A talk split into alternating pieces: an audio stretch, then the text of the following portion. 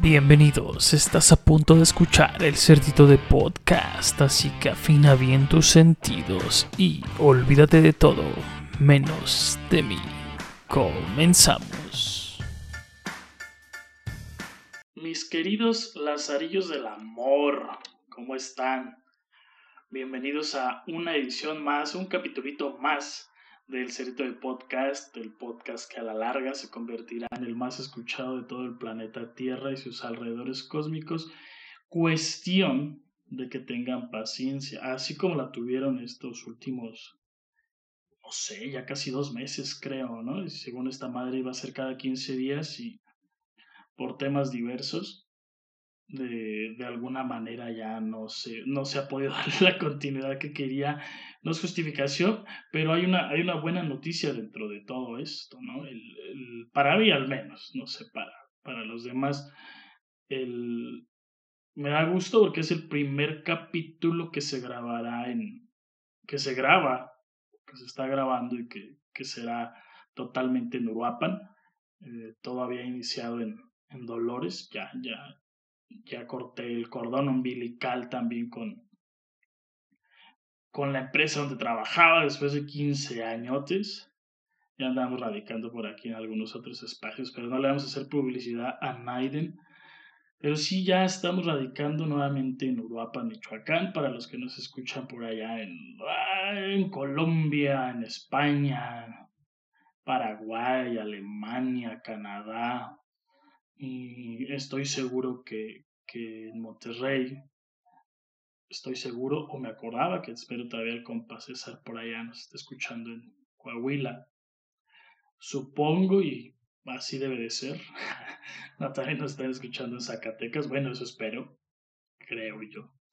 En Dolores quizá también debe de haber alguna una línea por ahí, por hablar de, de los estados ya aquí directamente mexicanos, ¿no? Y la audiencia que, esté en cualquier lugar del planeta y en esos, esos rincones donde se, esconden para escucharme.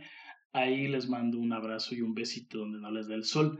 En fin, eh, agradecer que, que, que siguen o que había gente que se preocupa, gente que pregunta que si ya me dio miedo, que si ya este, le paré a este asunto, que si ya no voy a continuar. No, estar en Uruapan trae lo que les he prometido desde que inició este asunto, que va, va, va para, bueno, al menos mi, mi, intención es muy ambiciosa.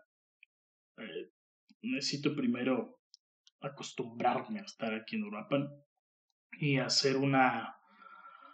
Mm, estabilizarme y como que empezar a hacer el balance de, de, de costo-beneficio de todo lo que de lo que surja de, de, aquí, ¿no? Pero sí, no, no ha habido ningún miedo, no ha habido nada, al contrario, creo que más bien es como que penita y el volver a agarrarte el micro y conectarle aquí todo el desmadre a la compu es también como que, que sentir que, que es otra vez iniciar, ¿no? Por el tiempo que pasé sin, ya me dieron ya mi madrazo en la mano, por el tiempo que duré sin echarle ganas, pero realmente ha sido falta de, de, de tiempo.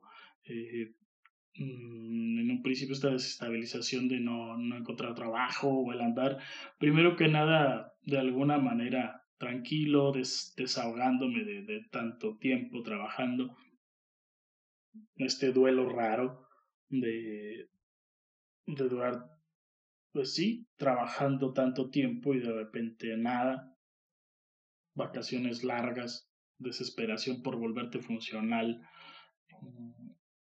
y todo lo que implica estar aquí adaptándome a una nueva vida, ¿no? Porque no, no es lo mismo estar lejos viviendo solo, absolutamente solo, a de repente pues aquí este, convivir más, ¿no? Con los, con los cercanos. Al final del día ni convivido con nadie, me, hice más pinche huraño y está mejor. Mm. El tequila sí no me ha dejado de gustar, ¿eh? Ese sí no se pierde. Bueno, los abrazo desde aquí, mis queridos lazarillos del amor. Gracias, gracias por estar preguntando cuándo va a surgir esto, cuándo iba a volver a retomar yo los capítulos. Yo creo que en un próximo capítulo le, daré un tantito cierre, un cierre formal a lo que es la primera temporada. Este capítulo yo lo había formado de algunos días para acá. Eh, saludo a Mari, una prima.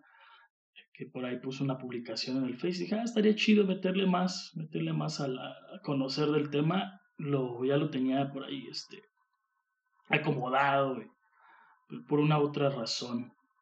Ya no, ya no le di chance. Pensaba cerrar el, la temporada ahorita, pero creo que falta uno que otro capítulo más. A lo mejor me tarda un poquito, pero seguimos vigentes. Vigentes Fernández, aquí estamos.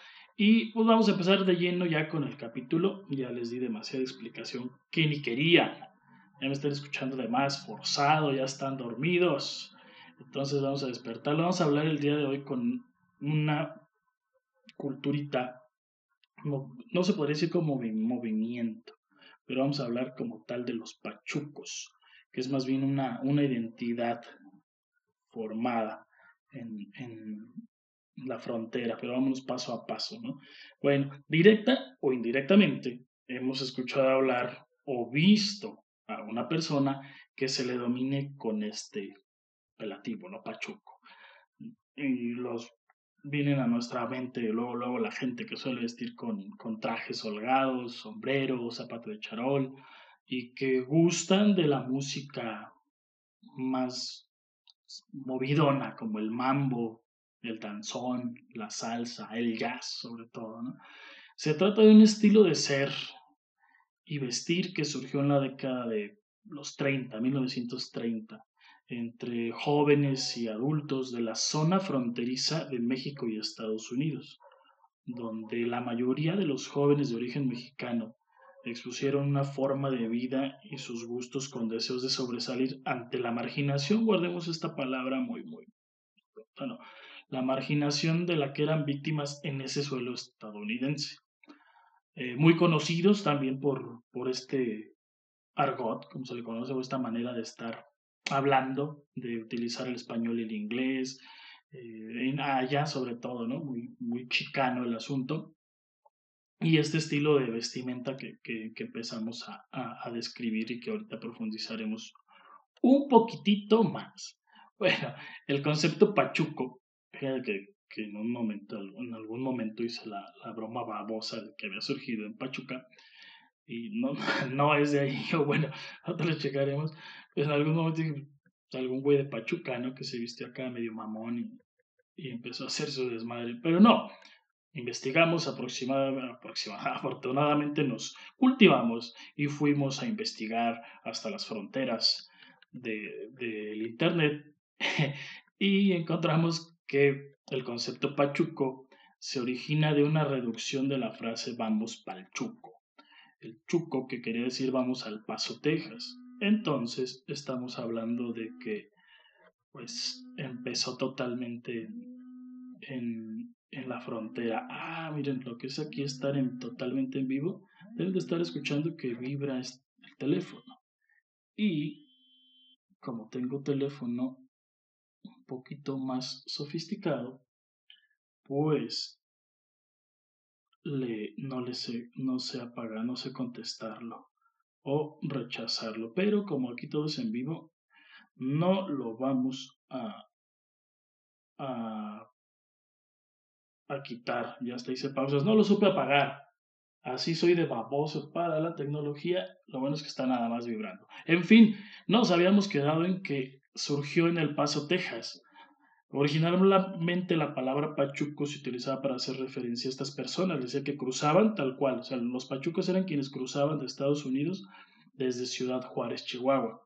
Con el tiempo sirvió para denominar a todas esas personas que cruzaban en cualquiera de las fronteras, sobre todo la de El Paso, Texas y California, las principales arterias, por así decirlo de alguna manera, hacia donde el puente, por así decirlo también de otra, de, de, cruzar hacia la frontera, ¿no? Pero abarcó a todos estos mexicoamericanos que utilizaban este, este estilo de, vestimenta, ¿no? Entonces ellos eran ya los pachucos, ya no nada más era quien cruzaba, sino, o bueno, no era quien cruzaba, ya era los que realmente vestían de esta manera.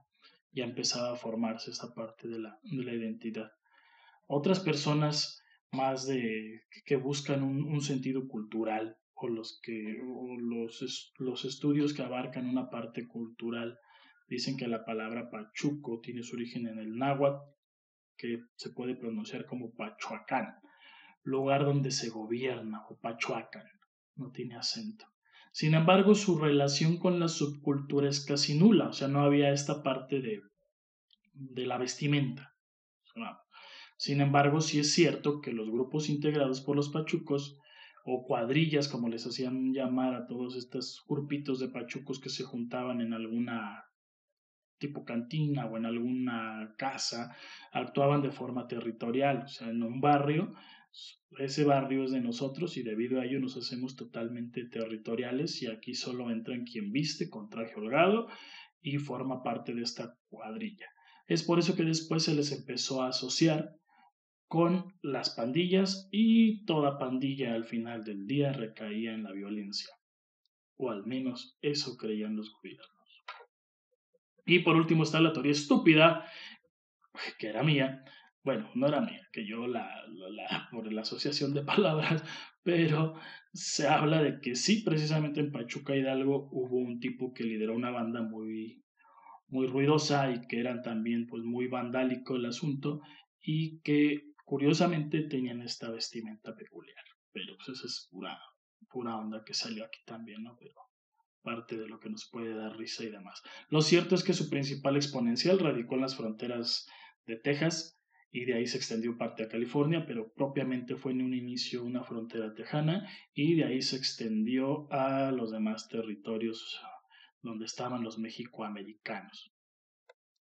como es común en México y Latinoamérica, la movilización hacia Estados Unidos o migración nunca ha dejado de ser una constante y en aquellas décadas fue intensificada por las políticas migratorias, sobre todo por lo que estaba ocurriendo en la Segunda Guerra. Bueno, estaba ocurriendo la Segunda Guerra Mundial. Ahorita, ahorita hablaremos de, cómo estuvo ese asunto de la Segunda Guerra. La mano, y en ese momento, pues, la mano de obra latina fue de vital importancia para todo el suelo estadounidense, ¿no? Llegaban a, contabilizarse más de 3.5 millones de mexicoamericanos, principalmente en las periferias de California y Texas, como les mencionaba, y donde pues los latinos fueron la segunda etnia más importante de ese país, solo por debajo de los afroamericanos. O sea, toda esa gente estuvo llegando ahí y pasó a formar parte de la cultura norteamericana, en cierto modo ¿cómo se podrá decir? Como, bueno, siempre le han sacado provecho, ¿no? Pero pues en, este, en ese momento, en ese preciso momento, no era tanto como mano de obra para cultivos o, mano de obra laboral, era más enfocada a temas bélicos. Te lo checaremos más. Ahí es donde empieza a, a formar parte de la identidad de esta extravagancia de los jóvenes pachucos en Estados Unidos y México empezaron con este motivo de persecución. Todo lo que ha sido nuevo, incluso ahorita con las generaciones, los capítulos que hemos tocado aquí, ¿no? Incluso de las famosas generaciones de las que quieran llamársele, pues todo lo que se sale del molde, de la normalidad, mm, termina siendo motivo de crítica y persecución.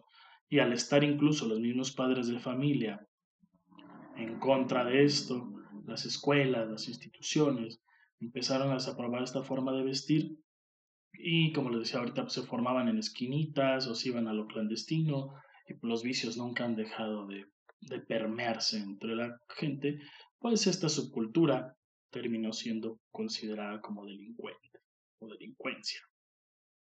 Hablábamos hace ratito de la forma de vestir, es donde mi pinche talón de Aquiles, la pronunciación este, de lo que son palabras anglo.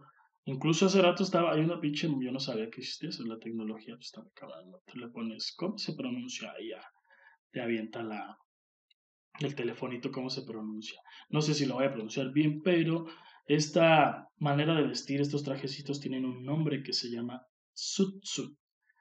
Se escribe Z-O-O-T y lo demás es como suite, así, tal cual.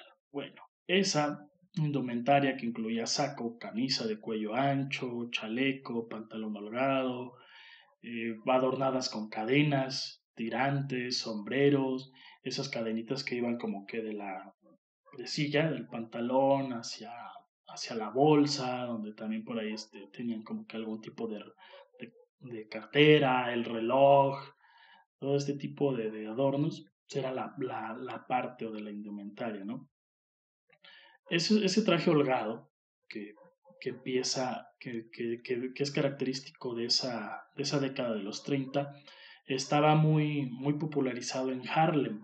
Recordemos que este barrio de Harlem en Nueva York, bueno, para los que no, no, no han ido allá, no, al menos en las películas, ¿no? Sale, ¿no? Es como que el barrio de los afro, afroamericanos. Entonces, pues de ahí de, de, de alguna manera eh, nacen o crecen muchos representantes de música como el jazz. Entonces ellos empezaron a utilizar un poquito más este tipo de, de, trajes.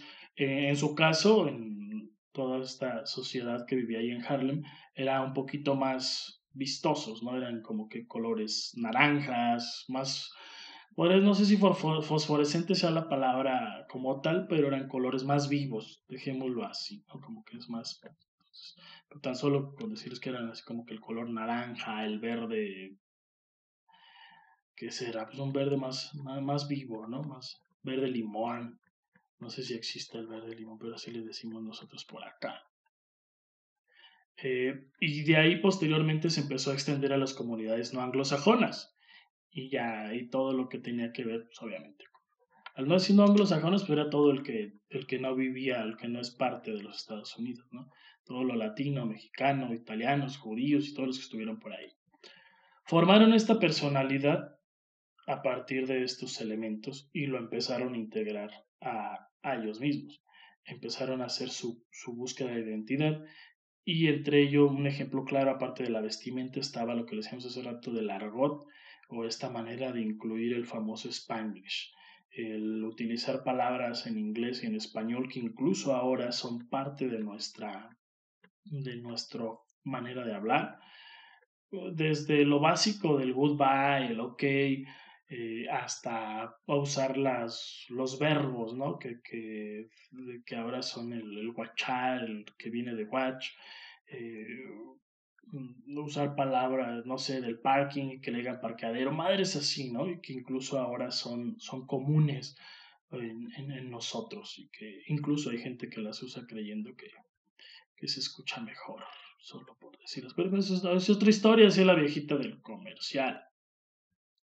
Al ser considerado una especie de delincuente juvenil que rompía con toda esta convivencia y con toda esta normalidad y esta rebeldía que siempre ha caracterizado toda esta parte del, del querer ser, del querer también imponer tu moda y el salirte del molde, por, por default termina siendo un rebelde, ¿no? Pero pues tenía toda esta parte de, de la pureza del querer rescatar bailes, del querer rescatar mm, ritmos, del querer ser únicos, pero al hacerse todo esto clandestino, incluir ficheras, vedettes, eh, y todo este tipo de música que en determinado momento fue perseguido, no tanto como el rock and roll, recordemos que el rock and roll sí era parte de una persecución muy grande, pero eso fue en otra década, en décadas más, más adelante, era algo similar, ¿no? Desafortunadamente, pues cayó en esa parte de, de, del perseguirse, vamos. Esta formación de identidad de los pachucos en Estados Unidos, les decía hace rato que recordábamos la parte del, de la palabra marginal. Existía un creciente nacionalismo institucional que buscaba negar a los migrantes. Otra parte importante e interesante es también los pochos que, son gente, bueno, sí les decía, gente que nace en Estados Unidos y que no termina hablando español. Y que de alguna manera el estar, el no tener esa... Tan solo que, que ahí yo creo que depende mucho ya de, lo, de la educación del padre, ¿no? Eso ya es juicio mío totalmente. Entonces, que te apegues tanto al, a las costumbres de norteamericanas y nazcas siendo mexicano allá, pero crezcas como americano, como norteamericano, pasa esta parte, ¿no? Del, de, perder esa identidad y de ahora sentirte residente de allá y hacer como que esta distinción hacia el mexicano. Entonces, esta, este nacionalismo raro y esta negación también de las instituciones, pues era, era como que la, la búsqueda ferviente de que pues esto era malo, el movimiento era malo. Eh, llegaron a, Había casos, hay un caso muy sonado, no vamos a profundizar en él, pero uno de los casos más sonados era de, un, de un, asesinato de un mexicoamericano de nombre José Díaz a mano de una cuadrilla de pachucos. Díaz se dirigía a una fiesta y según el relato se iba a enrolar en las filas del ejército estadounidense el día siguiente para participar en la Segunda Guerra Mundial. Sin embargo, esa noche fue asesinado a golpes. ¿Qué pasa? Es lo que les decía hace ratito. La ventaja que, ventaja o provecho que sacaron los norteamericanos de todo este movimiento, no precisamente el movimiento, pero toda la gente que quería radicar en esos momentos durante la Segunda Guerra Mundial era el cabrón. Vives aquí, estás, eres indocumentado, ¿qué te parece si te enrolas al ejército con la promesa de que al terminar la Segunda Guerra Mundial serás, serás un ciudadano norteamericano? Entonces, por la cantidad de inmigrantes que se enrolaron al ejército con tal de tener papeles al terminar la Segunda Guerra, era, era, demasiado, ¿no? y entre ellos estaban pues parte de, eh, no que estuvieran en contra, pero era como que este, les decía, este, nacional, este sentimiento nacionalista o este sentido de pertenencia era también como una parte de, de la traición hacia las raíces mexicanas como tal, o sea, te están explotando, te están sacando provecho, pues búscale la identidad por acá. Entonces asocian este tema de, de güey que si va mexicano, mexicoamericano, que se va a enrolar al ejército viene y curiosamente lo terminan matando los pachucos, vale. Entonces, no se sabe a ciencia cierta si fueron ellos, pero como todo, como toda situación gris que pueda surgir o que tenga que ver con alguna manipulación o sembrado de evidencias, pues pudo haber sido así, ¿no? nos conviene decir que fueron los pachucos y vámonos, y acabamos con ellos. Durante las investigaciones se detuvo a 22 jóvenes que eran por la indumentaria, sabían que eran pachucos, y fueron obligados a vestir con esta indumentaria durante el juicio. ¿Para qué? Para que al final del día el estigma de que la manera de vestir de ellos o de los que representaban los pachucos fuera tal cual, tal cual, una, hablar de pandilleros, ¿no? Entonces los exhiben en, en, sociedad como los pachucos pandilleros, ellos lo mataron, ellos todo lo que tenga sin similitud con la forma de vestir será será alguien no este malo, por así decirlo, por resumirlo de alguna manera. El 7 de junio de 1943 empezó la etapa más difícil de la represión contra los pachucos mexicoamericanos. Las redadas y las cacerías de las cuadrillas eran una constante, eran atrapados en lugares de reunión, los golpeaban, los desvestían y luego los hacían ver cómo quemaban sus trajes. De ahí pues se siguieron arrestando y arrestando a todos los que, a, los que se, se autodenominaban o vestían como tal y hasta el punto donde pues se, se declara prohibido usar el traje. Se fue disolviendo con los años la cultura principalmente, sobre todo en Norteamérica o en estas fronteras, es donde deja de, aparecer como tal, era donde se perseguía, no se buscaba la, que se permeara más en los, en los siguientes estados norteamericanos. Y pues ahora los, los encontramos como que, al menos en México, ahora sí, ya como en sobre todo yo creo que en la, bueno, no creo, allá en la parte de, del DF, ¿no? Ciudad de México. Ahí es donde, donde logra ser parte del icono mexicano, pero pues esto, esto de que sea un icono o de que haya sido una aceptación como tal en México, ya hablando de México como tal, fue gracias a Tintán, a Germán Valdés él fue el, el, incluso es considerado el Pachuco de Oro, o como el padre de los Pachucos, o como el que revolucionó y de alguna manera normalizó y dejó claro que el, que el ser pachuco y vestir así no tenía nada que ver con la delincuencia. Incluso pues sus películas iban más hacia la comedia, pero también era una comedia donde pues a veces era la clásica, ¿no? De, de cómo el que no tiene ingresos de repente gracias a su a su manera de ser, a su inteligencia, a su comedia, a su perspicacia, todo este tipo de situaciones lo hacen ser una persona noble, que triunfa, sí, pero aún así no deja esta parte como que de la, de la estafa, ¿no? Del engaño.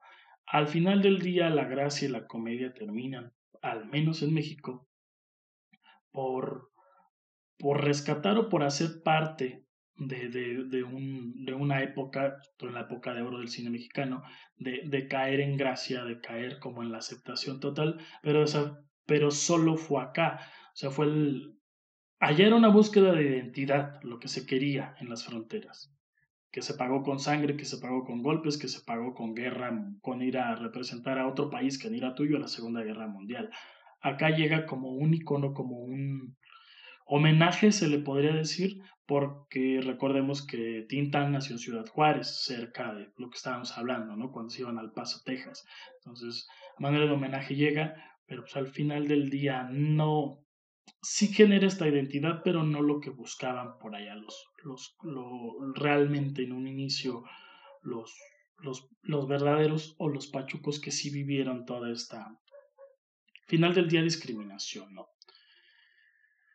una, un ejemplo más de lo que es la búsqueda de identidad. A mí me choca en absoluto el, mm, como la gente, lo que decía hace ratito, mm, cómo adoras tanto el, el pedo norteamericano.